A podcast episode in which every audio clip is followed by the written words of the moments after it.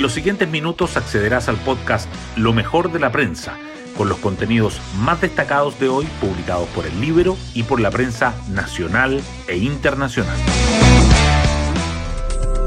¿Cómo están? Muy buenos días. Hoy es miércoles 21 de diciembre del 2022. Soy Pía Orellana y este es el podcast Lo mejor de la prensa, producido por el Libro.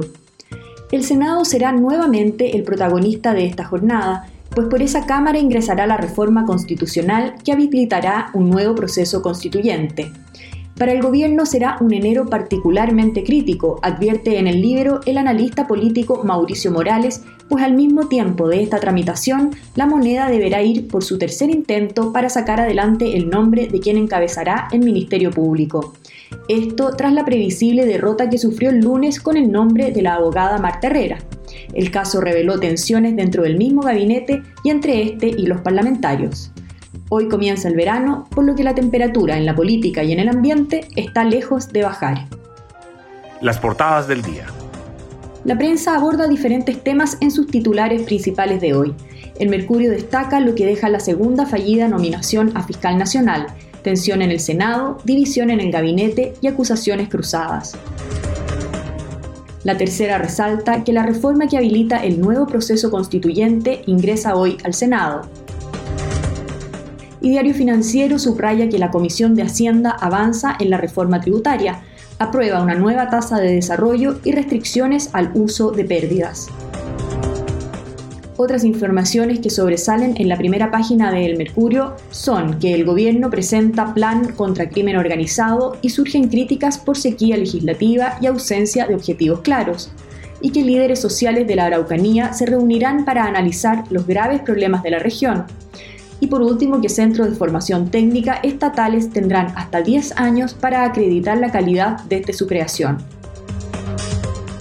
La tercera, en tanto, remarca en portada que el gobierno estima que las comisiones caerían hasta en un 93% al separar la industria de las AFP con la reforma previsional, que Chile se ubica a un 7% de alcanzar niveles prepandemia de tráfico aéreo, que casi el 15% de los buses de red en la región metropolitana cumplió sus años de vida útil y que los ucranianos instalan un árbol de Navidad en la plaza de Kiev.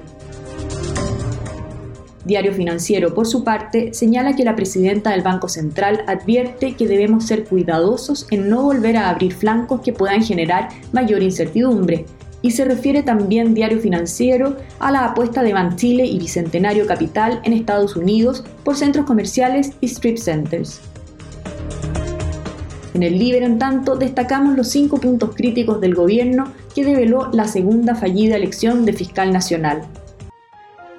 Hoy destacamos de la prensa. Lo anunciábamos, el gobierno presentó su política nacional contra el crimen organizado. El presidente Boric calificó el documento, que tiene 10 ejes de acción e involucra a 17 instituciones, como un hito muy relevante y una hoja de ruta que se hace cargo con acciones, con metas y con recursos de un vacío que teníamos como país, según dijo.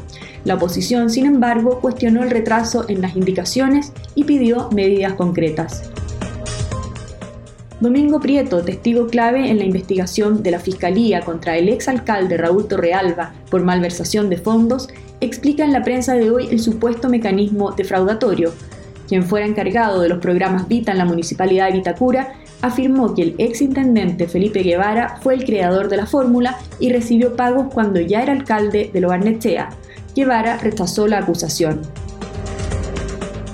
El ministro de Hacienda, Mario Marcel, y la presidenta del Banco Central, Rosana Costa, difieren sobre el nivel de caída y velocidad de recuperación de la economía para el 2023.